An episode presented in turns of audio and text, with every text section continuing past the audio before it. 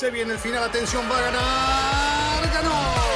Es un podio muy especial. Nos hace vibrar a todos y lo mejor son los aficionados coreando su nombre. Ha sido una gran jugada estratégica del equipo, pero sin la habilidad del piloto para gestionar neumáticos no les habría dado la victoria. Y allí ingresa Checo Pérez al corralito luego de un gran premio de Mónaco apasionante.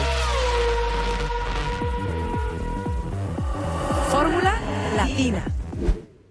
Hola, ¿cómo están? Bienvenidos a Fórmula Latina. Ya llegamos al episodio número 38. Eh, poquitos días nada más, la Fórmula 1 vuelve a la actividad, va a ser en Portugal. Eh, primero los saludo rápidamente, Juan, Giselle, Diego, pero voy a empezar por nuestro invitado que eh, es el primero en repetir, ¿no? Eh, en Fórmula Latina y siempre nos da mucho gusto contar con la presencia de nuestro amigo Albert Fábrega. Y bueno, voy a comenzar contigo, Albert, porque estás justamente, ¿no? En el marco de, la previa de Portugal, has llegado hace horas eh, y bueno, te agradecemos mucho que te hayas sumado una vez más a Fórmula Latina y es un placer saludarte. ¿Cómo estás? ¿Qué tal, Cristian? ¿Qué tal, Giselle? Juan, Diego, saludos a todos. Uh, bueno, pues encantado de que me, habáis, me hagáis uh, hecho un hueco en vuestro podcast. Siempre que puedo lo, lo, escucho y la verdad es que aprendo mucho, me lo paso muy bien, me río con vosotros, no de vosotros. Y, y aquí, pues, uh, aportando mi granito de arena, contándoos aquí las historias que, que, que, han, que, hemos, que hemos pasado y que vamos a pasar, seguro. Bueno, ya te voy a preguntar a dónde estás exactamente, eh, porque sé que estás cerca de un, de, un, de un, lugar que también tiene su historia eh, y, y queremos saberlo. Pero vamos uno a uno, que cada uno se vaya presentando. Hay muchas cosas para hablar en el día de hoy. ¿Cómo estás, Gis? ¿Cómo están? Qué gusto saludarlos nuevamente. Albert, bienvenido. Eh, no me canso de leer, de verdad, que toda la gente, cada semana hay un tweet, un mensaje en YouTube, en las redes y al ver cuándo, y al ver cuándo, y al ver cuándo. Y entonces decimos, no, es que regresen al episodio 4, ya estuvo. Y de repente es como, no, pero ya vamos en el treinta y tantos. Es hora de que Albert regrese. Entonces, para todos los que lo pedían, Albert está de vuelta con todos sus análisis y anécdotas. Así que bienvenido, bienvenido, esta es tu casa. Muchas gracias. Oye, me gusta tu micro, ¿eh? No, no sé si puedo yo poner uno de estos. Ojo, es el oráculo. Es el oráculo. ¿Puedo poner este? ¿Este vale o no? Este, también, también. También. Bueno, ese también sirve como oráculo, ¿no? Porque después de tres o cuatro ya empiezan a aparecer ve, cosas. Las confesiones. y otras cosas más. Claro, bueno, Diego Mejía. O, que o se ven bien, que es diferente. Sí, Diego, o mejor. Cambiaste de lugar, ¿no? Eh, estás en otro lado, Diego, contanos. ¿Dónde estás? Sí, sí, hoy estoy, siempre estoy en, en la sala eh, de mi casa y hoy estoy en la cocina. Como puedes ver, detrás tengo el, el horno, la estufa, etcétera. no, estoy, eh, estoy desde una casa en eh, Francorchamps, muy cerca de, del circuito. Creo que en todas las veces que vine al Gran Premio nunca me quedé tan cerca de, de, del circuito. Y esta vez, claro, la situación sanitaria, todo, eh, una carrera sin público, la primera del WEC este fin de semana que voy a tener la suerte de poder acompañar eh, mi primera carrera en circuito en todo el año, entonces muy contento de, de, volver a estar en la pista, hoy pues viendo un poco lo que han sido los entrenamientos, el, el prólogo y obviamente yendo ahí al santuario, ¿no? A Horus Radio a peregrinar como siempre solía hacerlo cada año con la Fórmula 1, esta vez con el WEC y bueno, muy muy contento de volver a estar en la pista y muy contento de que Albert nos acompañe hoy de nuevo. Eh, Gracias por aceptar la invitación, Albert. Y bueno, mira, después de tantos episodios, aquí seguimos dando lora. De todos los que han pasado de la primera vez que estuviste, imagínate. Los cuentos que hemos echado tuyos, ni te imaginas. Gracias, Diego. Es, es el teléfono del hotel, ¿eh? O sea, no es, no, es, no es, que quiera ya terminar el, el, el, el podcast, que me gusta mucho. Voy a contestar pero, en lo que Juan nos saluda. Tenés que, tenés que desenchufar el auto o la tarjeta está. No te Igual probaron, se, está, así se que... está, quemando el auto ahí en el cargador eléctrico ya, ¿eh? Igual está, está el coche en llamas ya. Bueno, Juan. O, o, que hable, o, que hable, más despacio, seguramente. Algún belga te está diciendo. Eh, bueno, bueno antes es, que nada. Eh, lo que quería decir es: eh, está Albert en Portugal, Diego está en Bélgica, Giselle está sí, en Los Ángeles no. y nosotros dos seguimos en Buenos Aires. No puede ser esto, Juan. No, no, la verdad que es una envidia total, pero una alegría enorme porque no me quiero poner sentimental, pero desde el primer día que lo conocí a Albert, hace muchos años, me pareció un tipo excepcional como persona, ¿no? Y hemos desarrollado una buena amistad, todos nosotros con él. Este, puede, uno puede poner en juicio su conocimiento, pero como persona es maravilloso. Así que, no, la verdad que me ha enseñado muchísimas cosas y uno sigue siempre aprendiendo de Albert. Así que te quiero mucho, Albert, a la distancia. Esperemos encontrarnos todos juntos. Estos cinco tienen que estar en un gran premio y compartiendo, no el cuarto, obviamente, por razones obvias, pero sí el paddock y la Fórmula 1. Así que un placer. El placer es mío, el sentimiento es, es, es mutuo Obviamente con ese bigotillo que llevas no te abrazaría ni te daría la manita como hacíamos ahí en el Pado que en nuestras... Como hacíamos antes. Sí. Pasear por Pado que arriba, Pado que abajo, cogiditos de la mano. Que, ¿eh? Se les bueno, ahora te puedo decir que a mí, me pinchaba ese bigote. Nunca te dije nada porque como te quería me lo aguantaba, pero ahora que, estás lejos. Lo harían atrás de los motorhomes, porque yo no lo veía de la mano, pero tal vez se iban atrás de los motorhomes y... No, a mí lo que más me gustaba, y digo, era testigo, eh, él es como un Clark Kent. ¿No? Porque lo hacía también cuando estaban con ustedes en, Canal Fórmula 1. Eh, cumplía sus funciones con Movistar, o bueno, ahora con Dazone, que no pudimos compartirlo. Y hacía lo mismo, pero entraba en un cuartito con su mochilita y salía vestido con, la otra ropa. O sea, aparte no le gustaba cambiarse adelante de todo. Entonces lo hacía como en una cabina telefónica y salía derecho ya vestido. Así que rápido para vestirse y rápido para vestirse. Y cambiaba el siempre decía, sois los mejores presentadores del mundo, es la mejor televisión del mundo, el mejor programa del mundo. Me cambiaba y decía lo mismo en la otra tele. Claro. Vende humo, vende humo. Eso es entender el negocio, eh, perfectamente. Bueno, tal, tal, como Lewis Hamilton, ¿no? Eh, son la mejor afición del mundo, era lo que decía. en todos los podios. Bueno, Contanos dónde estás. A ver, danos una precisión porque estás cerca de. Como que el radar suena, que hay algo así. Historia, ¿no? Y, Aquí hay, vibración. Hay ondas Fórmula 1. No, estoy en Portimao, me he querido parar en, Quinta do Lago, que es donde, donde Ayrton Senna tenía una casa en la que pasaba muchas, eh, muchos días y de relax y de no tan relax. Eh, y no vamos a entrar en detalles de, de, eso, pero en la que había pasado muchos días y que, y que mañana voy a visitar, voy a intentar entender un poco más eh, qué ha quedado de aquel Ayrton Senna, no solamente eh, esa calle y esa avenida que le han dedicado, sino qué recuerdo tiene aquí un poco la gente de, de, la estancia de Ayrton Senna, una casa que se vendió hace seis o siete años, creo, en 2015, 2016 eh, se vendió por una gran cantidad de dinero, pero bueno, que ha dejado aquí en, Portugal no solo por sus hazañas deportivas, sino también porque tenía aquí un buen rincón para descansar en sus periplos europeos, vamos a decir. Y ya en la fecha, ¿no? Porque ya se cumple nuevamente un aniversario. Sí, sí, sí, se cumple el aniversario de su muerte y si no recuerdo mal, y ahora cuando terminemos el podcast tengo que informarme un poco mejor, pero creo que antes de ir a Imola eh, estuvo aquí, precisamente descansando antes de ir en ese fatídico Gran Premio. Bueno, eh, y para allá iba, y para allá iba, el avión eh, iba para allá, bueno, allá estaba Adriane Galestau, que fue su, última compañera sentimental. Sí. Rubia. Lo quería eh, proponer. Así como, como Juan. Cada uno, que cada uno de su punto de vista, pero eh, nos contaste en la vez anterior que estuviste con nosotros eh, de una Fórmula 1 muy diferente, lo que pasaba en el paddock, lo que tenías que hacer, caminar por la pista varias veces para poder ver a la distancia lo, lo, que haces habitualmente, ¿no? Estando cerca. Bueno, esta situación cambió, ¿no? No es la misma realidad, pero sigue habiendo alguna restricción. Actualizándonos un poquito, a ver ¿Cómo está hoy el paddock de la Fórmula 1? Y después ya entramos en el tema del sprint que se resolvió eh, hace unos días, del cual estuvimos hablando hace un par de semanas, pero también me gustaría tu opinión, porque ya está confirmado. Eh, y después, bueno, seguimos avanzando en los temas. Pero hoy, ¿cómo está el paddock? Muy parecido. Ah, um, ah, sí que han habido pequeños cambios, pero el concepto de la ejecución es muy parecido a lo que teníamos. No hay invitados en el paddock, ah, se mantiene la división de burbujas entre prensa escrita, y televisión, solo podemos, ahora sí que nos han abierto un poco la ventana para ir al pit lane durante una hora, durante una hora el, viernes, ¿no? Ah, pero lo otro es bastante, es bastante parecido, se mantienen las mismas restricciones, los mismos controles, tenemos que hacer PCR antes de ir allí, al llegar, antes de irnos, controles de temperaturas. Está muy parecido, sí que han abierto pequeñas ah, parcelas en las que nos permiten un poco más de libertad, pero sin, Ah, sin ni mucho menos acercarnos a lo que teníamos antes. Chicos, entramos en el terreno del sprint, nosotros lo hemos evaluado y, lo hemos analizado, incluso compartimos este, en estos días, Giselle, ese fragmento también en, YouTube para que la gente vea cuáles eran los puntos más sobresalientes y qué opinaba cada uno de ellos, pero no sabemos qué opina, bueno, en realidad sí sé qué opina Albert, pero me gustaría que la gente también lo sepa.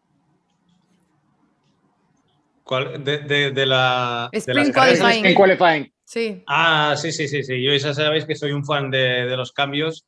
Ah, me gusta mucho la Fórmula 1, me gusta mucho la historia de la Fórmula 1, pero creo que hay que explorar diferentes, diferentes escenarios, hay que, hay que mover un poco la imaginación, mm, probar nuevos ah, formatos deportivos. Hemos cambiado y cambiamos mucho eh, los coches, la, la, sección más técnica de los monoplazas, pero nos cuesta, o la Fórmula 1 le, le, cuesta mucho más cambiar el formato deportivo. Yo creo que el escenario en el que nos estamos moviendo de pandemia, que hace que sea un calendario completamente atípico, es el escenario perfecto para hacer estas pruebas.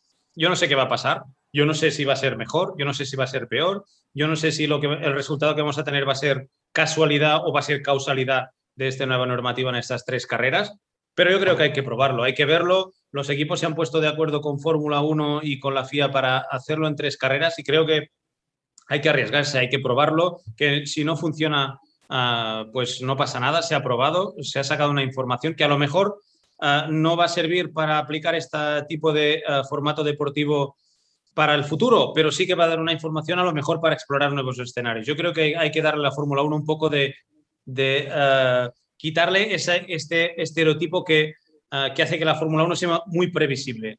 yo siempre he estado a favor de reducir al máximo los entrenos, para que los equipos no puedan tener claros los escenarios en los que se van a encontrar en clasificación, en carrera, tengan clara la degradación del neumático, esos mil escenarios estratégicos si pasan todo lo que puede pasar en una carrera y por tanto yo creo que hay que limitar eso, hay que buscar la sorpresa, hay que buscar hechos inesperados, hay que ah, hacer que el papel humano prevalezca por encima del técnico, eso es muy difícil en Fórmula 1, pero creo que este tipo de, de pruebas ah, son buenas, sea o no bueno el resultado que obtengamos. Diego, esto se confirmó hace poquitos días, ¿no? Eh, ya oficialmente hay, hay precisiones de, cómo va a ser el esquema, ¿no? Sí, un poco sobre todo detalles más de cómo va a ser la gestión de los neumáticos, saber que, por ejemplo, pues lo que más va a cambiar en términos de esto es que ya para la carrera, pues no habrá ese requisito de arrancar con el compuesto con el cual se calificó, con lo cual, pues, eh, no sé, a mi modo de ver, genera el posible escenario de estrategias más parecidas entre todos, ¿no? Que ya antes, pues por lo menos se diferenciaba la estrategia de quienes estaban en las primeras 10 posiciones eh, con quienes estaban del undécimo hacia atrás y ya eso no necesariamente va a ser así. Pero creo que sobre todo hay muchas cosas de la letra menuda de la reglamentación de eh, estas carreras sprint y de cómo va a afectar esto todo el resto del fin de semana, en especial la carrera, eh, que no conocemos, la gente de Fórmula 1 probablemente tiene muchas más claras algunas de estas cosas y veremos pues ya en la práctica qué efectos colaterales tiene, ¿no? Porque siempre que hay cambios en las normas, hay un cambio o un efecto que es el esperado, pero muchas veces eh, ocurre que hay otra serie de efectos colaterales que en algunos casos acaban siendo tan potentes que le quitan toda la fuerza a lo que era el objetivo primario de ese cambio que se buscaba, ¿no? Me llamó sí la atención un poco que en el comunicado que se hizo presentándolo se hablara de, cómo esto tal vez le daría la oportunidad a, no sé, a generar un orden diferente, que yo realmente no veo cómo esto vaya a ser. De hecho, los puntos que se van a otorgar por la carrera sprint se los van a llevar los equipos grandes, los de siempre, no se lo van a llevar ni los Williams, ni los Haas, ni nada de esto, ¿no? Entonces, eh, que esto vaya a cambiar el orden, no, porque no podemos confundir esto con la propuesta inicial que hubo hace tiempo, que fue la de las parrillas invertidas y todo esto. Es otra cosa diferente. Pienso que la orientación de esto, de momento, va a ir más a medir qué pasa con la televisión, si el tener una carrera en los sábados aumenta en el global del fin de semana la cifra, la cantidad de ojos que estarán viendo la Fórmula 1 y si es así, si realmente pues vale la pena seguir estudiando el formato y pues hombre, ¿qué eh, deporte no quiere tener mejores cifras de televisión? Yo creo que todos, ¿no? Generar más acción, una carrera, como lo decíamos, de un tercio de la distancia, sin un pit stop, pero que tiene otra serie de ingredientes que no necesariamente pienso la van a hacer mejor o más con más acción que la carrera del domingo, porque sobre todo para los equipos principales va a ser una carrera más de trámite, ¿no? Porque no es donde realmente se la, se la van a jugar tanto como cuando están en juego los puntos grandes del domingo, pienso yo. ¿Alguno de ustedes cambió de opinión, Giselle, Juan, de lo que hablamos la otra vez? A mí no me gusta, saben que no me gusta mucho la idea del sprint, pero ¿alguno, Giselle, cambiaste de opinión? No, no yo estoy igual que, que, o sea, Albert en esa posición de que se pruebe, ¿no? Y veremos qué pasa, qué sucede, si se da y funciona y a todos nos gusta, adelante. Además, digo, son solo tres carreras, es una forma de... de eh, de, hacerlo de una forma breve, ir metiéndolo poco a poco. A lo mejor para la próxima temporada lo metemos en cinco, lo metemos, ¿eh? porque yo fui, ah, sí, este, lo, lo meten en, cinco carreras y podemos ir jugando a lo mejor un poco con, con esas sorpresas o esos puntitos extras que a lo mejor, como lo menciona Diego, sí, van a ser para los principales, pero si la competencia está muy cerrada, pues esas eh, sprint qualifyings van a tomar un... Eh, una mayor relevancia en cómo se vayan jugando y cómo se va disputando. Si seguimos, por ejemplo, con un mundial como el que hasta ahora en estas dos carreras, ¿no? Con, con Hamilton y Verstappen peleando tan cerca, a lo mejor en esas son las que se marcan la diferencia y son esos, ese punto dos puntitos que hacen que uno o el otro se lleve el campeonato. No sabemos, habrá que esperar a ver cómo se van desenvolviendo y si también nos gusta y, y sobre todo eso, que atraiga un nuevo público que a lo mejor no quiere ver una carrera de dos horas que se le hace muy aburrido, pero estos 100 kilometritos, esta eh, casi hora, sí la puede ver y entonces a lo mejor se empiezan a involucrar al, deporte de, esa forma. Entonces, estoy de acuerdo, ver qué tal funcionan, a ver cómo se dan y ya después eh, ver que, se pueden hacer cambios o modificar sobre eso o de plano decir, ¿saben qué? Se intentó, pero, pero gracias, ¿no? Bueno, algo una, cosa y meto la, la, meto la cuchara antes de Juan porque Gis dice, y creo que ya lo habíamos planteado antes, que puede, no sé, un, punto, dos, tres que se marquen en una carrera sprint, ¿qué tal que acabaran decidiéndose un mundial por tres puntos? ¿no? La gente va a venir, ah, mira, los que se ganó en la carrera sprint, pero igual puede pasar lo contrario, que pierdas el mundial en una carrera sprint. Llegan a Interlagos y se hace la carrera y falló el auto o un, choque en la carrera eh, sprint o en el sprint qualifying, como se llama, y que pues saliste el domingo bien atrás, y el resultado de la carrera principal se vio afectado por el de una carrera sprint, Entonces, pues están las dos cosas y en la balanza y por eso decía que va a ser más una carrera de trámite para los de adelante que una de realmente asumir riesgos. Fosaroli. No estoy de acuerdo, estoy de acuerdo, estoy de acuerdo. ¿Con qué? ¿Con qué sí o con qué no? Con todo lo que dijeron ustedes, no hay mucho más para agregar. No, a mí, a mí lo que me va a generar un poco de ruido es que, porque va a pasar, en algún momento va a pasar de que el que hace la pole el viernes, no sé si se considerará pole al ganador del sprint, pero yo me quedo siempre con la clasificación. El que hace la pole el viernes eh, va a ser la primera vez en la historia que puede ser que no largue primero el Gran Premio, ¿no? Y eso... La pole devaluada. No me termina de cerrar, ¿no? Sí, sí. Es, es, que no es la pole, no es la pole. Es el más rápido de la clasificación, pero no es la pole, es la pole de la, de la qualifying race, no del Gran Premio. No necesariamente, puede que sea el mismo, pero no se la ganó en una vuelta, se la gana luego en la carrera de clasificación. Sí, pero eh, eh, El, tema de la pole, eh, yo, yo estoy, estoy, seguro que todos estamos de acuerdo en que en, en, la época que hemos vivido estos últimos años de la época híbrida, para mí el concepto de pole se ha desvirtuado mucho por el dominio de Mercedes. Mm, alguien, era muy fácil llegar a una clasificación y decir, seguro que va a ser una pole de, eh, de Mercedes en la mayoría de carreras. Por tanto, yo creo que en muchas cosas eh, eh, la Fórmula 1 ha evolucionado bien, en otras cosas no han salido tan bien. Ya se intentó hace tres, tres, cuatro años, ¿cuándo fue en Bahrein que se intentó aquel aborto de, tipo de, En Australia. En Australia. En Australia. luego 2016, si no me equivoco. Sí, reciclar en Bahrein, ¿no? Y al final en Bahrein fue la tumba de, de, esos eh, Jan en persona ahí diciendo a los medios que había que probarlo y fue un desastre otra vez. Y ahí se, se, murió. Se probó, se intentó, no funcionó. Yo creo Mientras no sea como la Superliga, todo, todo bien. Sí, exacto, exacto. Pero también ha funcionado el, formato de Q1, Q2 y Q3. Yo creo que estaremos todos de acuerdo en que ha funcionado y, y me gustaría ir para atrás a ver qué es lo que pensabais estos puristas que sois de la Fórmula 1 de la Q1, Q2, Q3. o de la eliminación de la warm-up o del parque cerrado. Yo creo que hay que, hay que, hay que probar, hay que, hay que, hay que intentar eh, eh, pensar que a lo mejor eh, tenemos más espectáculo, que tenemos más incertidumbre. No sé, a lo mejor no funciona, ¿eh? Entre vosotros, yo no pondría el reglamento 2022, lo dejaría tal como está ahora, lo congelaría todo tal como está y tenemos una Fórmula 1 espectacular. Pero tiene que evolucionar un poco todo. Si funciona bien y si no, pues para adelante.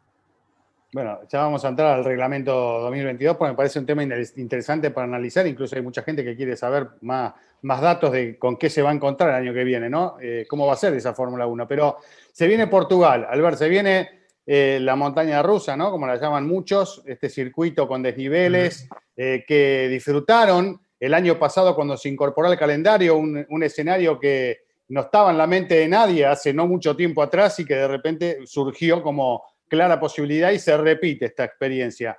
Eh, ¿Qué vamos a ver de acuerdo a lo que estamos viendo y con lo que vos estás observando? ¿Realmente es así? ¿Están Mercedes y Red Bull, como vemos todos, tan, tan parejos y, generando incertidumbre de quién gana y quién no ante cada gran premio? ¿Es algo que puede cambiar durante el año? ¿Cómo, lo percibís vos, al ver estando ahí adentro? Y después cada uno eh, lo, lo que quiera decir del tema. Yo creo que Red Bull tiene ahora, ahora mismo un coche más rápido que el Mercedes, que el RB16B eh, es más rápido, al menos en los dos terrenos que hemos pisado hasta ahora, ah, o al menos en los dos circuitos, voy a decir, porque en diferentes terrenos también hemos visto que Hamilton y Mercedes son capaces de ir más rápido, lo vimos en Imola en estas condiciones que, se desarrolló la, carrera, pero la puesta a punto, la llegada a un circuito, yo creo que el, el Red Bull es más rápido ahora mismo pero tenemos, no podemos eh, obviar el, eh, o no podemos descartar el efecto, el efecto Hamilton. Y, ahora sí que se produce una situación a, la inversa, ¿no? que quizás Hamilton está muy solo porque Bottas está completamente hundido, no es capaz de levantar cabeza, no se encuentra la velocidad, no encuentra el ritmo. E, ese accidente que tuvo con Russell seguro que va a pesar aún mucho más en, en la poca confianza con la cual había arrancado esta temporada. Y Red Bull, Ah, tiene a Checo, que hasta ahora tenía a Alex Albón, ah, tuvo a Gasly en su momento, Kvyat no funcionaron, pero ahora tiene a, Checo. La última carrera de Checo fue para olvidar, no vamos a, obviarlo, pero yo estoy seguro que esta temporada va a poder jugar con dos cartas y eso va a ser muy importante.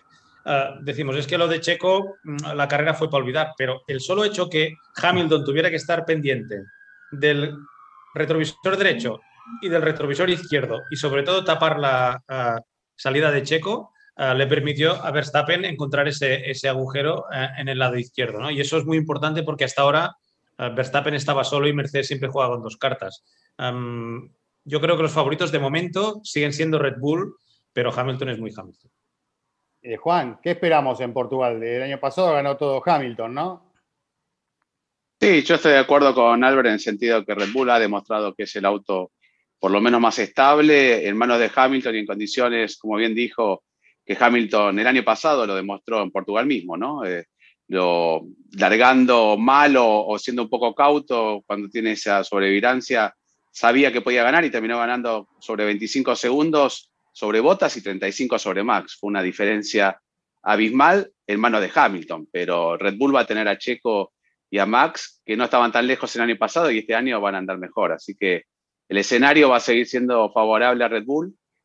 Y también me gustaría ver Ferrari, ¿no? Ferrari que el año pasado no tuvo un buen año, clasificó cuarto y finalizó cuarto, ¿no? Fue el mejor del resto, si lo queremos llamar de esa manera, y ahora están un poco mejor. Así que un Charles Leclerc se adaptó bien a la pista, puede llegar a estar un poquito mejor que, que McLaren. Esa lucha es la que me interesa. La otra es interesante, pero están un poquito lejos, ya lo hablamos desde que arrancó la temporada Mercedes y Red Bull del resto. Pero me encanta la pista y me encanta los nuevos circuitos, un Portugal que tiene historia en la Fórmula 1, ¿no? Es la edición número 18 y en distintos periodos, pero tiene una historia importante y que esté presente en el calendario me gusta. Es, es eh, sin público, ¿no, Albert? También, porque ya hace tiempo decía sin público, ¿no? Sí, sí, sí. Igual que, que Barcelona. Sí, lamentablemente. Sí. No, que hay que recordar que también este fin de semana, si Lewis Hamilton se lleva la pole, sería la pole número 100 de su carrera, y en un circuito en el que ya también obtuvo un récord, ¿no? El año pasado aquí obtuvo su victoria número 92, superando las 91 de, de Schumacher. Así que, bueno, puede ser importante para el británico para seguir eh, acumulando récords. Y más allá de obviamente esa pelea que claro que queremos ver siempre quién va a salir airoso entre Mercedes y, y Red Bull, sí me interesa mucho ver quién va a ser ese, vamos a decirlo así como lo está diciendo Juan, a lo mejor de Ferrari, pero ese tercer equipo que a lo mejor salga a flote. También hemos visto muy buen desempeño de McLaren, eh, lo están haciendo muy bien, entonces creo que entre McLaren, entre Ferrari, también Alfa Tauri no se puede quedar atrás, hemos visto buenas eh, demostraciones, así que creo que eh, vamos a tener una muy buena pelea por los que se clasifiquen por la quinta posición, cuarta, quinta posición, me parece que va a estar, va a estar buena ese, esa zona de, la parrilla. Gali, terminó quinto. claro, sí señor, sí señor. Eh, espera un momento, ¿eh? es que me estoy viendo la pantalla, esta redondita aquí, que es el, sol naciente, no sé qué es. en Japón estás, no, estás en Portugal, cierto. Ok, entonces ya Albert quiere destruir el hotel. Así redecorando. Ahí está, ahí Ahora, ahora sí, ahora sí. Está pegada, pensé, que era no sé, pensé que era a este propósito, por dijiste En este hotel alguien, alguien, se ha llevado cuadros porque está pegado, pero a clavos, ¿eh? está clavado en la pared. ¿Algún Albert que estuvo ahí de visita antes? Bueno, Albert que es muy, muy cercano a la gente de Onda, siempre ha sido, ¿no? Exacto. Ah, un poco hablando de, de, bueno, del gran movimiento que ha hecho Red Bull, que no es el primero que hace este estilo, pero que, que ya ha firmado, ha hecho su primer gran fichaje en términos de su nueva división de Powertrains y se ha llevado uno de los hombres que han sido fuertes en, en todos estos últimos años para Mercedes, ¿no? Alguien que estuvo trabajando con ellos de casi dos décadas y que va a estar ahora un poco al frente de ese departamento de, de, motores que han abierto, eh, producto del retiro desafortunado, digo yo, un poco de, de onda en este punto, ¿no? Eh, en el que están casi que llegando a su mejor momento. Escuchaba, bueno, camino a, Spa eh, hace un par de días el podcast de Beyond the Grid de Tom Clarkson, cuando entrevistó a, a Jarno Trulli, ¿no? que, que, fue pues, uno de los últimos pilotos de Toyota y que pues, contaba un poco cómo justo se fue Toyota cuando parecía que ya estaban realmente llegando a donde querían llegar, pero que él desafortunadamente por no haberles dado la victoria que tanto estaban buscando, no pudo evitar que una decisión que estaba aparentemente ya sobre la mesa hacía algún tiempo se, se materializara y decidieran de golpe y porrazo, pues, de decir, hasta aquí fue, ¿no? Porque ya se había se, había fabricado incluso el auto para la siguiente temporada, ¿no?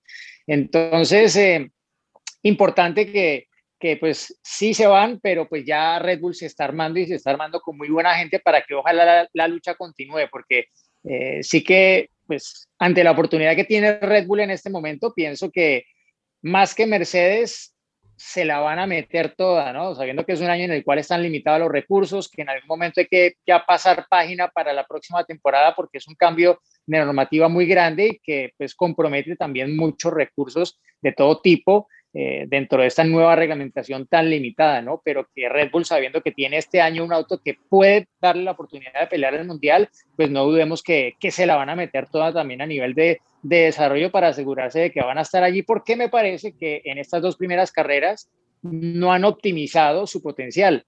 La primera carrera la debió haber ganado Red Bull por el auto que tenía, por la eh, diferencia que aparentemente tenían, aunque parecieron más décimas de las que probablemente al final eran en la clasificación con esas casi cuatro que tuvo Verstappen. Bueno, y luego que en la siguiente carrera un error de Verstappen también un poco le ha dado la oportunidad a Hamilton de, de conseguir la pole, que al final pues no fue instrumental en el resultado de la carrera, porque lo que sí hizo Hamilton, como siempre lo hace, es que cuando la buena suerte le sonríe, él aprovecha la oportunidad con todo y logró sacar un segundo lugar de una carrera que potencialmente lo habría dejado muy abajo en los puntos. Entonces, pienso que son dos carreras en las que, a mi modo de ver hasta ahora, Mercedes ha sacado más provecho de lo que tenía, optimizado más el resultado respecto a un Red Bull que probablemente debería tener ya dos victorias y no una sola. Bueno, coincidimos, Albert.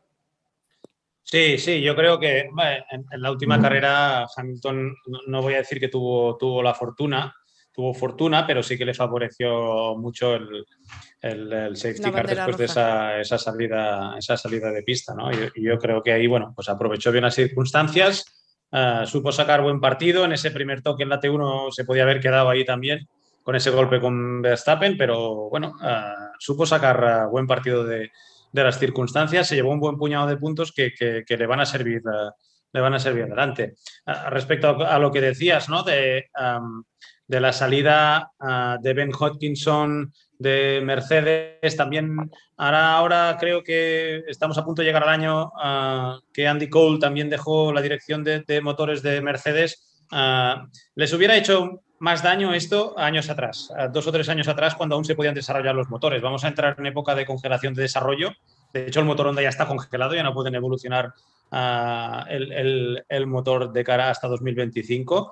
Eh, pero sí que es parte de una gran estrategia ¿no? de, consolidación del proyecto, de ser motoristas y, me gustaría ver esos pasos que está dando en, falso Mercedes con el departamento de motores, pero también ese ascenso, esa creación de ese, eh, de ese rol para dentro de la estructura técnica de, de, Brackley, ¿no? hasta, dónde, hasta, dónde, hasta dónde va a llegar. si va a salir Toto Wolf, si Mercedes eh, en 2025 va a estar como constructor, si se va a quedar solo como motorista, no lo sabemos, no lo sabemos. Eh, hay muchas dudas. Eh, yo creo que la decisión no está tomada, pero que me extrañaría que en 2025, si no antes, viéramos a una Mercedes tal como la tenemos concebida ahora. Bien, ¿cambiamos de tema o alguien quiere agregar algo más de esto? El que sigue. Bien, el que sigue. Y el que sigue, voy a ir con usted, señorita o señora. Eh, Señora. Oye, me podíais haber enviado el guion, ¿no? Eh, no, no, no, no pasa nada, no pasa nada porque usted sabe de todo, así que... Se improvisa, se improvisa. Claro, usted sabe de todo. Ya me puse nerviosa.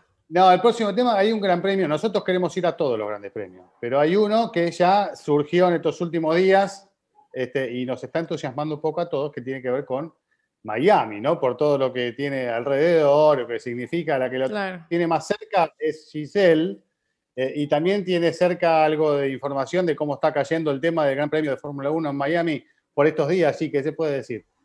Sí, bueno, obviamente eh, hace un par de semanas que fue cuando se anunció este, este Gran Premio para el 2022 en Miami, habrá que volar a la costa oeste unas seis horitas, pero no importa, las viajamos, ¿no? En nuestro jet privado de Fórmula Latina.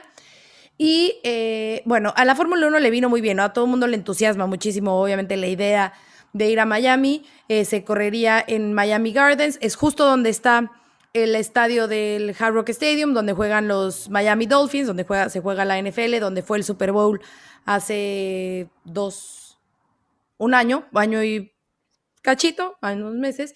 Y que de hecho, en esa, justo en el Super Bowl, había gente haciendo protestas porque ya se sonaba mucho que iba a haber eh, la Fórmula 1, ¿no? Que estaba en planes la Fórmula 1. Entonces, un grupo de activistas aprovecharon obviamente un evento como el Super Bowl para eh, levantar la voz y proclamarse en contra de que hubiera ahí un gran premio. Porque pues obviamente también eh, es una zona muy transitada, hay también muchas casas, es zona residencial, entonces pues a los vecinos de ahí como que no les gusta mucho la idea de que obviamente les cierren las calles porque es un circuito urbano, que les cierren las calles para que haya eh, Fórmula 1.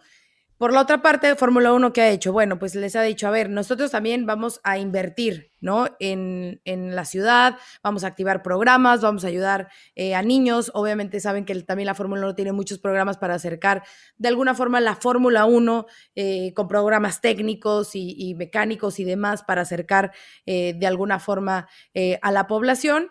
Pero los activistas dicen, o sea, con todos los billones de la derrama económica que tiene un evento como como un gran premio y, a nosotros solamente nos quieren dar, me parece que si no me equivoco son 5 millones o algo por el estilo para, eh, para eh, estas activaciones.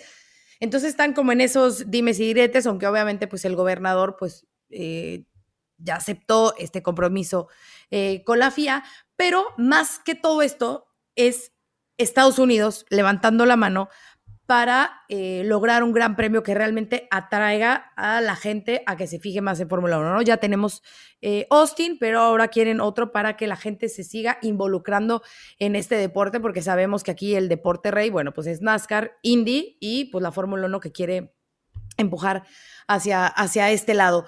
Eh, realmente se habla de que es un millón de personas en Estados Unidos los que realmente ven Fórmula 1 de los 300 y tantos millones que son. Entonces, pues por eso están empujando hacia todo esto, por eso también hacer un Drive to Survive, una serie en el cual la gente pues conecta de alguna forma. Entonces, esa es la tirada realmente de Estados Unidos, de conectar de alguna forma con los aficionados, con esa audiencia de Fórmula 1 para que sigan atrayendo a un nuevo público y seguir eh, creyendo y creciendo en esa audiencia.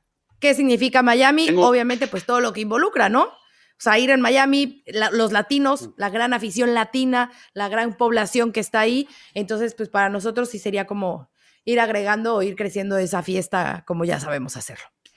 Un dato, si quieren saber. Por el cargador, ¿eh? te escucho, Juan. La Fórmula 1 dio a conocer los hoteles disponibles para, todavía no está confirmada 100% las fechas, cuando uno tenga el dato sería bueno este, reservar, pero a comparación de otros grandes premios, son dos páginas, la cantidad de hoteles y hotelería que hay en Miami, y todo queda bastante cerca, relativamente cerca, ¿no? Son 5, 15, 20 minutos de, de, conducción, pero hay tantos hoteles que va a, a superar tal vez la, la, la demanda. Entonces, importante ir reservando a un buen precio. Chicos, si saben la fecha o se filtra algo, pónganla aquí en Fórmula Por lo menos dicen que va a ser que va a ser separada de la de Austin, ¿no? Que no va a ser como un back to back ni nada. Va a ser Quieren que sea separado. Sí, sí, pero va a ser el, segundo, no puedes reservar todos los, meses, todos los días de junio. Tenés que hay que jugarse, ¿no? Te vienes unos días a Los Ángeles primero y luego ya nos vamos para allá. ¿Va a ser un Canadá, Canadá, Miami o no? Por ejemplo. Sí, bueno, un momento hubo, ¿te acordás, Diego? hemos ido de Canadá a Indianápolis o viceversa.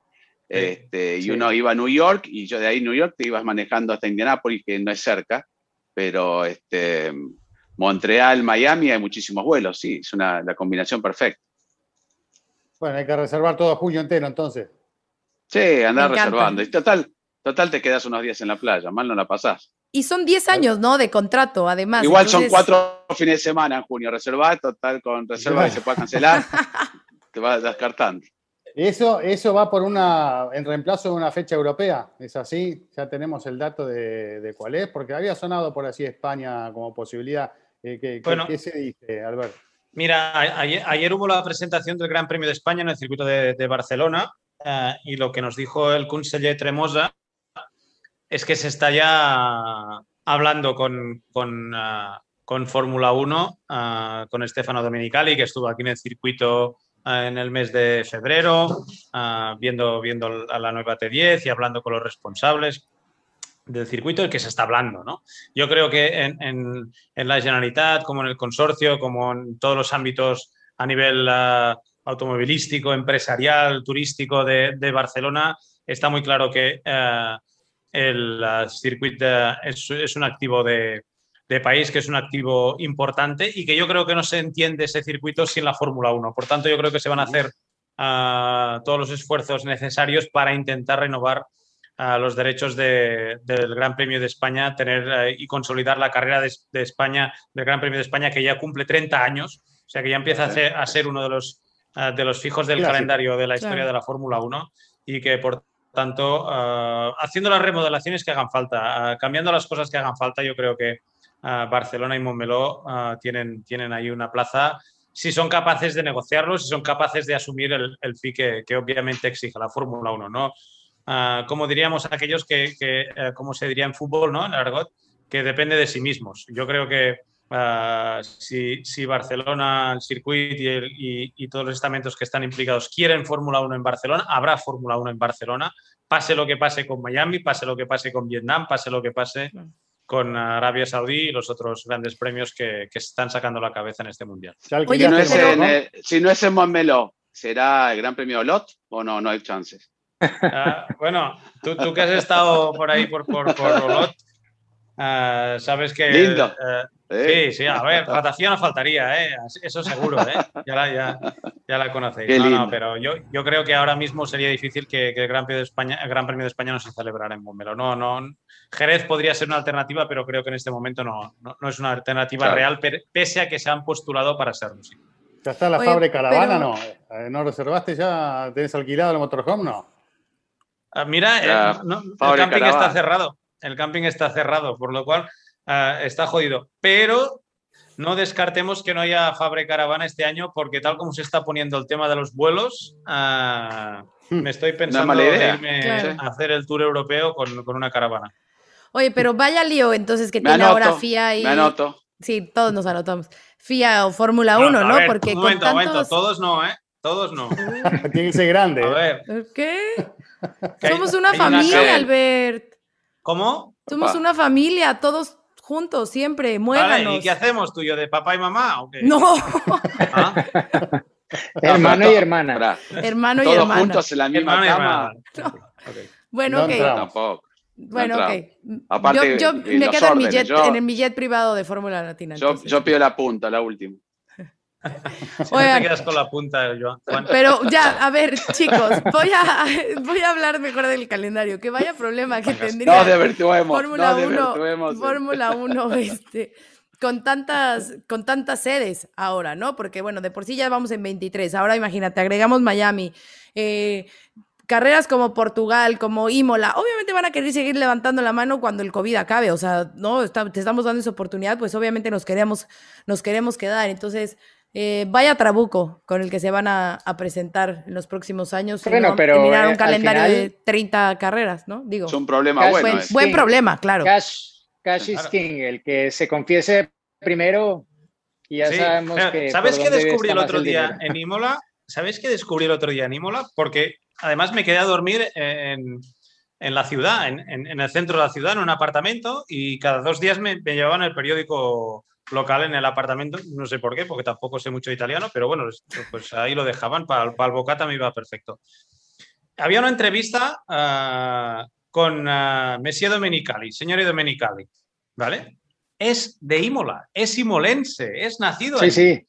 Y digo, ostras, aquí ahora entiendo, me cuadran muchas cosas. Por tanto, a lo mejor no solamente es un tema de FIS, sino que también de afinidades, ¿eh? A lo mejor. Claro. Puede No, y luego de la carrera que tuvimos, va a seguir seguro, ¿no? Sí, Eh. sí, está bien, está bien. El circuito está bien, la instalación está Sí, bien. ah, hoteles está un poco más justito, pero bueno, puedes ir a Boloña. Yo creo que es un gran premio con un tradición, hay historia.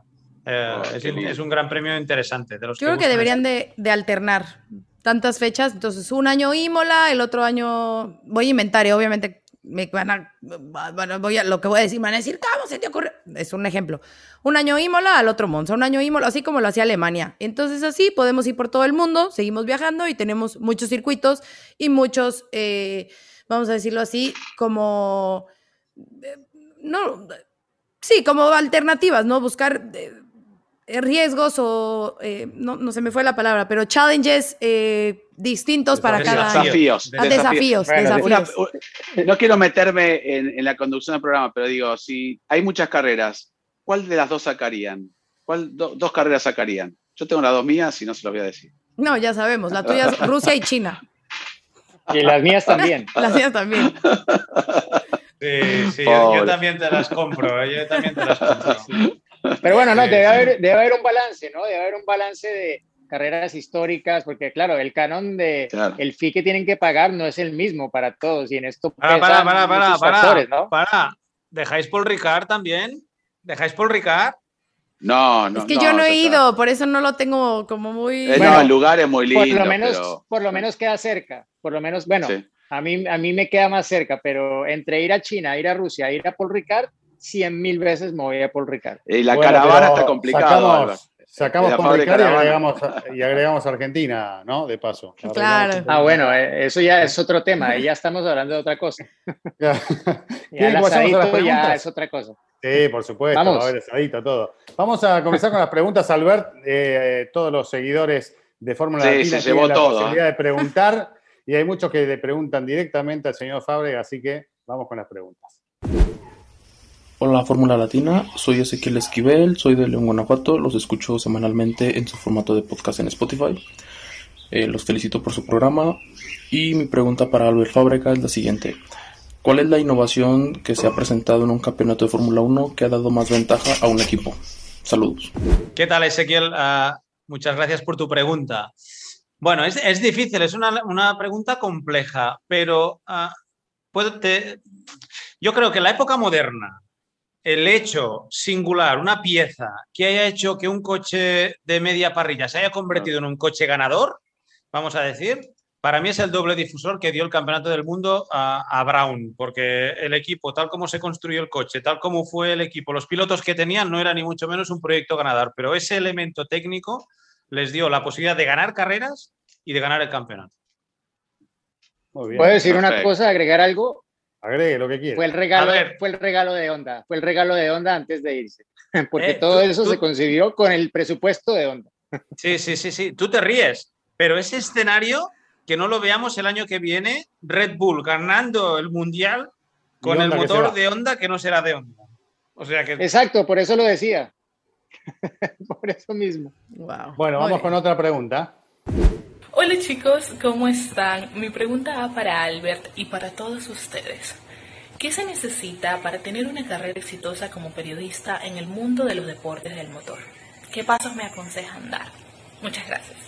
Hola Patricia, pues no te sabría decir, primero porque no soy periodista, segundo porque tampoco pretendo serlo, y lo que sí te puedo decir primero es que tienes una voz muy bonita ah, y que por tanto eso ya es un punto a favor ah, de tu lado, pero sobre todo ah, que intentes intentes empezar por, por, algún medio de comunicación. Si de verdad esta, esta, es tu pasión, hoy en día con las redes, con ah, los podcasts, envíale muchos mensajes a este podcast para ver si algún día te invitan, te invitan a ti y puedes dejar aquí patentes tus dotes, pero inténtalo. lo mismo lo diría para cualquier que, que me ha pedido ¿Cómo lo harías para mm, ser mecánico de Fórmula 1? ¿Qué, tengo, ¿Qué pasos tengo que seguir para ser ingeniero de Fórmula 1 o piloto? Ah, si de verdad os, apasiona este mundo, os gusta, ah, buscar la oportunidad, ah, sacrificar muchas de las cosas que eh, de vuestra familia, de vuestros amigos, de vuestro día a día, para intentar hacer de, vuestra pasión un, trabajo en el, futuro. Hay mucho trabajo que no, que no se ve detrás de, de, estar en el Mundial de Fórmula 1, cubriéndolo con, cualquiera de, estos, de los que estamos aquí en el podcast, lo saben, pero que, que, lo luche, que busque cualquier proyecto, eh, que no sea, no, quieras empezar por Fórmula 1, empieza por categorías nacionales, regionales, dedícate a la comunicación, a la radio, colaboraciones. Hoy en día las redes y la tecnología te permitirá entrar en el mundo de la comunicación desde, desde casa, no necesitas ninguna inversión. Si lo haces bien, persistes, luchas y eh, haces todo lo que tienes en tus manos por cumplir tu sueño, llegarás donde quieras. Y no permitas que nunca nadie te diga que no puedes. Exactamente. ¿Puedo agregar algo? Resumió todo lo que, lo que es en, realidad para cualquier oficio, Albert. Sí, sí, sí, Prepararte, estudiar y buscarle. Está, claro. Que el único que te diga que no puedes es el que te da entrada al bar. Que eso es lo peor del mundo. ¿eh? A ver, ¿se nos congeló Juan ahí o no? ¿Estás vivo, Juan? Ya está, ya está, completísimo. Vale, entonces vamos para la que sigue. Una más. Hola amigos de Fórmula Latina, mi nombre es Carlos Mario Nao y mi pregunta es la siguiente. Aparte de la diferencia en el tamaño, ¿qué otra diferencia hay entre los neumáticos de la temporada actual y los de 18 pulgadas de la siguiente temporada? ¿Y cómo en teoría esto puede afectar el rendimiento de los coches? Saludos desde Colombia. Hola, ¿qué tal Carlos? Ah, pues sí, van a cambiar mucho. Ah, de hecho, eh, estamos ante unos neumáticos nuevos en un coche nuevo y obviamente no es lo mismo un neumático de 13 eh, pulgadas sobre o sobre un, ring que le llaman ustedes de 13 pulgadas que no un de 18. Esto cambia las rigidez de la suspensión, los esfuerzos, cambia las dinámicas y, el trabajo del neumático. y eso, ¿hasta dónde vamos a llegar? ¿Van a ser más lentos los coches? Seguramente. ¿Producto del neumático? También.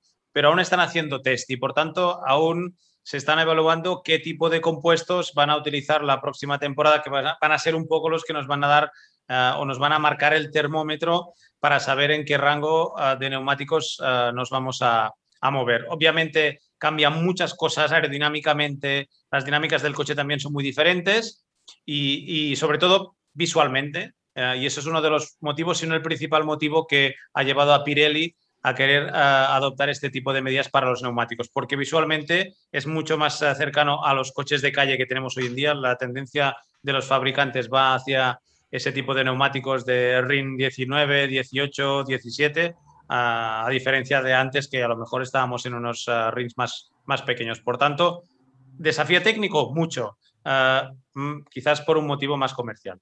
¿Y crees, al ver que las suspensiones van a ser muy diferentes de los autos? Porque uno imagina un comportamiento de la goma totalmente distinto, ¿no? La deriva claro. es una con la goma actual y con de esa hecho, un perfil más bajo totalmente diferente, ¿no? Totalmente diferente. El neumático es el primer elemento de la suspensión del coche. Es claro. el primer elemento que realmente uh, trabaja uh, como una suspensión y por tanto uh, es clave en, en, el desarrollo de las dinámicas del coche, no solamente de su comportamiento, sino también de las aerodinámicas, porque esa deformación tan bestia que tienen los neumáticos con ese flanco tan alto afecta y mucho a la suspensión, al trabajo de neumático, pero también a la aerodinámica, a los frenos. A, prácticamente necesitas un coche completamente nuevo y diseñado con ese concepto que están ya trabajando los equipos de cara a 2021.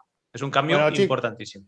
Chicos, les digo Entiendo. que eh, tengo que pasarle la posta de la conducción porque hoy al que se le hizo tarde eh, es a mí. El otro día se tuvo que ir Juan, hoy me tengo que ir yo. Lo siento mucho, los dejo en buenas manos.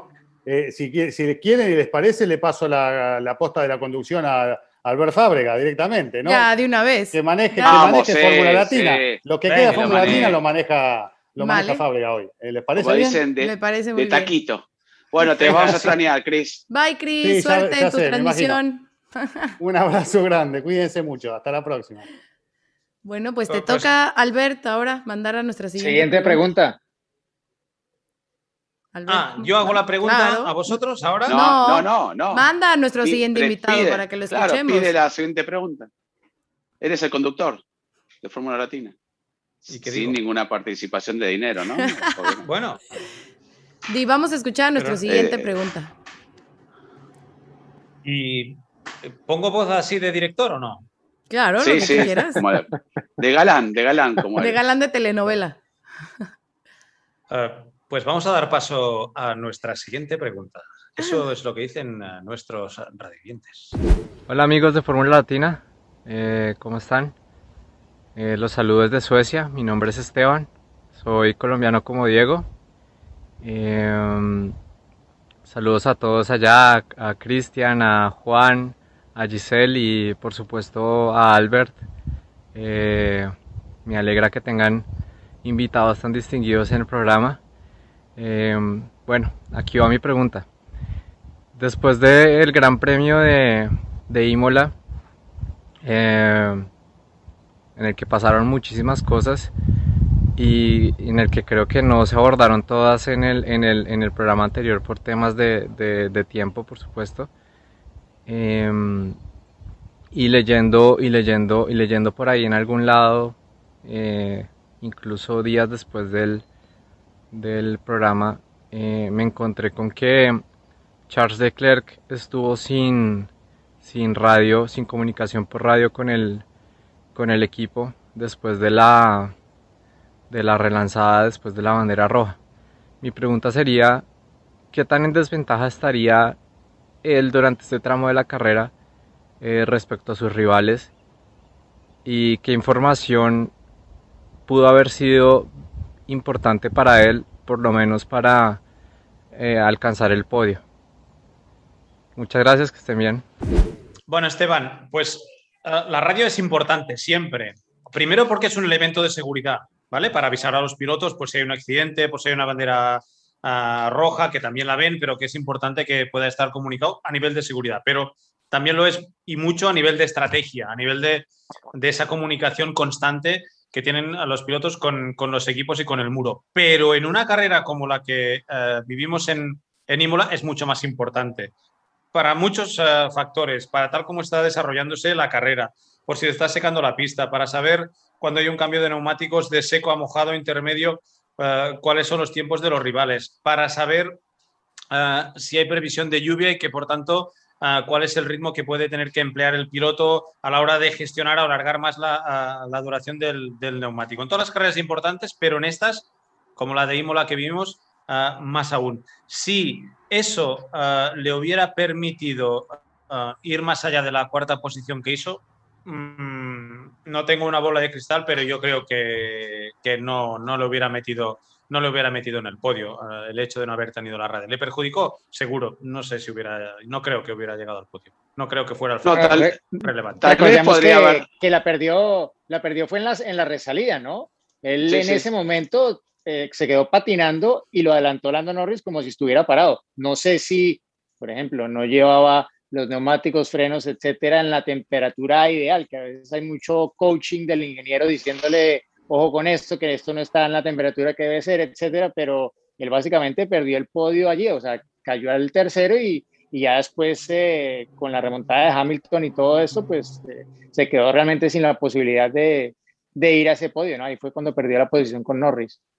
Y además la Yo creo que la confusión. perdió con el safety, ¿no? Está bien, pero la confusión de que Verstappen se fue en el restart la perdió. Claro, pero en el restart, cuando Verstappen se va un poco afuera, que no termina siendo, él venía atrás, y este, creo que ahí tal, tal vez la, la radio hubiera ayudado, ¿no? Porque si lo terminaba adelantando, como pasó con, con Checo, ¿no? Cuando él se va afuera y tiene, es penalizado por no devolver las posiciones, muchas veces te ayuda el equipo a entender un poco Mm. más la situación. Ahí estás, no sé qué hago, freno, espero que Verstappen se ponga adelante, lo adelanto, y tal vez perjudica todo la, el, el- el reinicio de la carrera. Por eso la radio siempre es importante. Aparte, si estás Sí. aburrido, puedes hablar con, con alguien, ¿no? Sí, sí, eso seguro. Eso seguro. Pero yo creo que fue una fue, fue- fue- perdió el podio por lo que pasó en la carrera, ¿no? Por el accidente, por, porque se tuvo que parar. Ah, en- si en el restart el hecho de que tuviera la radio le hubiera dado un plus de información que le hubiera permitido, no creo. Yo, yo creo que son datos que ya tienen en el volante, yo creo que ellos pueden gestionarlos bien ah, con, y sin, con y sin radio. ¿Que la radio ayuda? Seguro, muchísimo. Ah, ¿Hasta qué punto es determinante para, para el resultado final? En algunos casos más que en otros, seguro, sin duda. O te puede servir para cantar. ¿No vieron que pusieron las nominaciones a los Oscars y que salían todos cantando así de que. "It's Bueno, Lando lo Friday hizo- again"? El Ando hizo el año pasado en Portugal, ¿no? ¿Se acuerdan que cantaba esa canción? No, decía Moving Side to Side like a roller coaster, ¿no? Algo así es la canción de Fisher. Y, este, y él la cantó y quedó así ya establecida. Así que O bueno, sirve para mucho. cantando. Pero bueno, en fin. Eh, tenemos una pregunta más, de la última, y es justamente de este tema de las Sprint Qualifyings, así que vamos a escucharlo. Hola amigos formuleros, mi nombre es Juan José, soy de Barranquilla, Colombia. Mi pregunta está relacionada con las carreras sprint.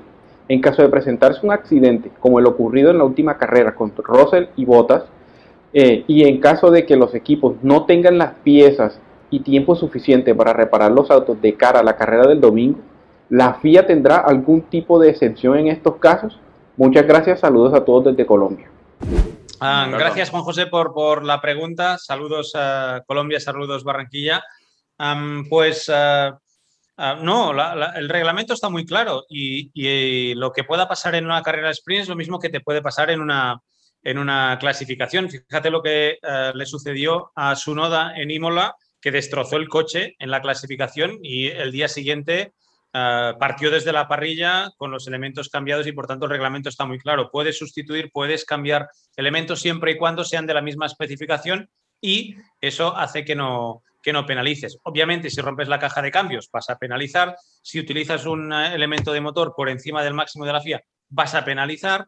Pero en definitiva, ahí va a ser lo mismo. Otra cosa es el, coste económico que pueda añadir y eso, y eso ha sido un punto de discusión importante entre equipos y Fórmula 1 y lo que ha retrasado la, la aprobación de, este, ah, de esta posibilidad de hacer tres carreras con, con la carrera de sprint el, el sábado. ¿no? Al final ha habido un plus de dinero para los equipos para poder compensar el riesgo añadido que supone el hecho de tener una carrera, pero a nivel de reglamento, a nivel de reparación, a nivel de, ah, de ah, posibilidad de cambios de elementos y accidentes, van a seguir la misma pauta que han seguido en la clasificación y no tendría que cambiar, cambiar nada. Claro, que es Que mucho el tema que ha que- venido. que lo- Eh, perdón, di- di- sigue Giselle. No, que es mucho el tema que también se ha venido dando por el límite de presupuesto y que por eso en estas carreras van a dar eh, más dinero a los equipos para que puedan tener esa oportunidad de, si hay un, un accidente y necesitan adquirir esas partes, bueno, pues tengan el dinero, no entre dentro de este tope salarial. eh, Sí, di- dicen de que medio millón de tienen, ¿no? euros, me- medio millón de euros Sí. por, por, ah, por, por Pero- equipo o por coche. Pero, pero al final es, y no me acuerdo si fue Stefano Dominicali quien lo dijo, que quienes estaban peleando más por esto eran los equipos grandes. sí. que son los que menos riesgo tienen de tener un accidente porque son los que menos están perdiendo posiciones en medio de todo el paquete. ¿no? Es, es un poco lo de siempre, ¿no? Lo cual deja ver de fondo que probablemente eh, la discusión es otra y no necesariamente cuánto más les van a dar para poder gastarse si tienen un accidente. Perfecto. Sí, obviamente es lo de siempre. Eh, quien está delante y está dominando, eh, los cambios no le vienen bien. Si estás ganando y estás siendo líder, no te interesan los cambios, no te interesan situaciones que sean imprevistas y esta lo es. Y yo creo que eso, eso solo por eso solo es bueno, yo creo. Si eso pone en jaque a los equipos que están ganando, que están dominando, para mí yo creo que es bueno. Si tendrá el resultado que esperan todos, no lo sé. Pero que eh, se sientan amenazados, que sientan su, eh, su dominio eh, amenazado y en la cuerda floja, yo creo que, que, es bueno para la F1 y que si nos trae además un poco más de espectáculo y un poco más de incertidumbre, pues bienvenida sea. Oigan, que por cierto, lo prometido es deuda. Así que si se quieren llevar esta gorra de Red Bull, estamos regalando una gorra de Red Bull original. Si se la quieren llevar, tienen que checar primero nuestras redes sociales porque es importantísimo que nos sigan tanto en Twitter, en Instagram, en Facebook. Oye, pero que no uso todas. Bueno, las que uses, obviamente hay seguirnos, estar suscrito a nuestras eh, plataformas, YouTube, Spotify y Apple Podcast y nos tienes que contar una anécdota. Ya en redes sociales ya les pusimos el posteo, ya les dejamos todas las instrucciones, pero bueno, no está de más repetirles aquí. Queremos que formen parte del anecdotario, así que nos cuenten una anécdota que tengan de Fórmula 1 y que etiqueten a dos amigos que también puedan compartir eh, la experiencia o que también puedan ser partícipes de esta gorra. Eh, la vamos a entregar, bueno, vamos a dar a conocer el ganador después del Gran Premio de Portugal, así que apúrense y participen para que se la lleven. Perfecto, pues estamos llegando ya al final, pero como Alberto está de conductor, no me voy a meter yo, pero sí le tengo que indicar que ahora tiene que eh, mandarnos al anecdotario y contar su anécdota del día. Así que, Albert, con tu voz de narrador, llévanos al anecdotario y cuéntanos la historia que nos tengas para hoy. Ah, pues la verdad es que no la tenía demasiado preparada, no había pensado yo que había que preparar. Si ya eres eh, invitado consentido, ya lo debes de saber. Me, había, me había olvidado completamente, ¿eh? me había olvidado completamente. No sé, mira, a ver, dame, dame ideas, dame ideas que estoy ahora... Uy, yo me acuerdo una vez que la vez que Albert, la vez que Albert grabó un reportaje de Red Bull que acabó bastante mal en Abu Dhabi. ¿En dónde? Esa puede ser buena. Un, un volcón, un volcón. Oh, en la arena. Esa es buena, esa es buena, sí, sí, en Abu Dhabi. bueno, era, era una carrera en que, en que uh, Red Bull había convocado a los máximos especialistas de off-road del, mundo. Para una, para una preselección para el Dakar que se iba a hacer en Abu Dhabi tantos años después. Claro, Exacto, exacto. Era, era, primero era una, una, una presentación para, para, presentar el equipo uh, de, de, Red Bull para el Dakar, luego terminó siendo una... una visita al hospital. Una, sí, sí, sí, casi, casi. ¿eh? Aún, me, aún me duele el brazo de aquella, ¿eh? pero, pero bueno, no, nada, nada más que una duna. Uh, cuando iba justo a, a 223 kilómetros por hora, una de las dunas se movió, un golpe de viento, uh, y, y, volqué con el, con el quad en el desierto Ah, nada, o sea, voy a ser sincero porque yo nunca miento y sé que al final se sabe todo. Eh, me estaba haciendo un selfie mientras conducía, algo que, bueno, siempre me había hecho ilusión tener un selfie conduciendo en el desierto. Me lo intenté hacer, vino una duna, no la percibí tan peligrosa como al final era y salí dando vueltas de campana, pero... Salió la selfie. Pero mira, salió bien la foto. La, la selfie quedó buenísima quedó buenísima. Pero mira, no, no, eh, no, no, lo Fernando Alonso, no lo intenten en casa. si Fernando Alonso, si Fernando Alonso acaba volcando en una duna porque Albert Fabre ganó. Claro. No hay, imágenes, ya no quedan imágenes. De eso no, no, hay, no, hay, no hay pruebas. ¿Te puedo pedir una anécdota que es una anécdota, pero a tu trabajo profesional? Venga, cuando dale. hiciste el DAS, cuando hiciste el DAS, ah y la gente de Mercedes se sorprendió, hasta vino James Allison a ver el trabajo que habías hecho, porque eso realmente es para buena, destacar. ¿eh? Pero esa, la, esa, esa fue la que contó en el episodio 4, ¿no? Ah, ¿la contó? Sí. Claro. Ay, Juan. Pero me acuerdo que lo llevaste a Australia. Nos, nos hacemos mismo, mayores, ya está. nos hacemos mayores, Juan. Sí, ya. yo me estoy acordando. Per- perdonen a mis compañeritos, la edad les pega. Bueno, Acuérdense, hizo un es DAS y todo Marcelo felicitó. acuérdense lo que, que Juan es de la edad de, de Fangio y De así, Fangio, entonces sí. ya, No, claro, anterior a Antes, Juan, porque Juan, ya está- reportaba, ya estás- reportaba para la Estás época fatal, estás fatal, estás fatal, Juan. Oye, oye, Bueno, quería aprovechar la primera vez que estaba Álvaro con nosotros. ¿De, la de qué edad hablabas? ¿De qué edad hablas? ¿De qué edad hablas? Ay, Albert, muchísimas gracias por habernos acompañado una vez más aquí en Fórmula Latina. Eh, han sido puras risas desde que empezó el episodio. Creo que ha sido de los mejores que, que hemos tenido, como siempre. Y bueno, pues es tu casa y ojalá que vuelvas pronto en esta temporada 2. No tener que esperar a la 3 para tenerte de vuelta. Muchas gracias a, a vosotros. Ah, ya que soy el conductor, ¿puedo despedir el programa? Claro, por esto? supuesto, claro, claro. Pero antes, Te- antes Tiene la lo de- responsabilidad. la de la fábrica Caravana, que cuando nos invitó, eh, hay que destacar la cantidad de comida, era una animalada para pocos de nosotros, y había unas hamburguesas, y nuestro cocinero es inglés, y las estaba haciendo con el plástico de las hamburguesas. y- Eh, hasta que Albert se dio cuenta y tuvieron que sacarle el plástico, pero qué bien la hemos pasado en esa fábrica Caravana, ¿eh? Oye, pausa, antes de, de irnos, no se nos puede olvidar que es semana de carrera y hay que poner su equipo en Grid Rival. Atentos, pongan a sus cinco Ah, pilotos, a su equipo. Albert lo tiene. Albert tiene. Albert, ¿estás en nuestra liga de, de Fórmula Latina en Grid Rival? Ahorita, Ya, te, ahorita ya. te explico para que también te unas a los más de 3.000 que ya somos. Eh, lo hagan antes del sábado, antes de la calificación, para que sumen puntos. Cinco pilotos, un equipo. Mejía, Mejía, está séptimo, ¿no? Está séptimo por ahí. En... Sí, No, Mejía, no, Mejía ya ya no juega en nuestra liga. Ah, 72, 72 me acuerdo. Bueno, era después con 72, 7 era. o sea, contra Yo me olvido 800. las cosas ya. claro. Pero bueno, Bueno. eh, Albert, ahora sí, todo tuyo el micrófono.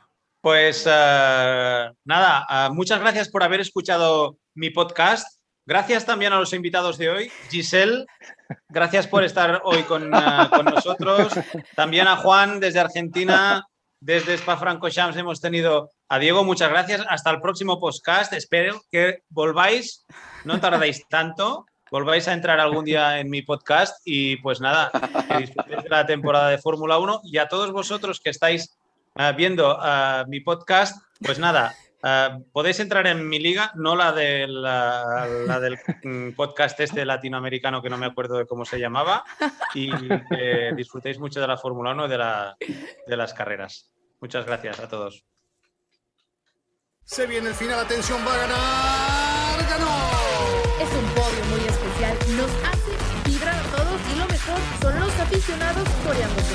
Ha sido una gran jugada estratégica del equipo, pero sin la habilidad del piloto para gestionar neumáticos no les habría dado la victoria. Y allí ingresa Checo Pérez al corralito luego de un gran premio de Mónaco apasionante.